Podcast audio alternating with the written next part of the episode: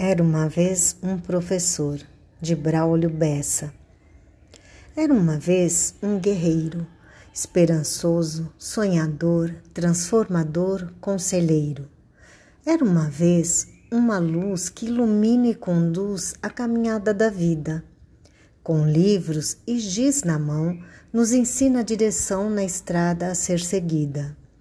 Era uma vez um país que será bem mais feliz e muito mais promissor quando seu povo pensar e enfim valorizar a luta do professor.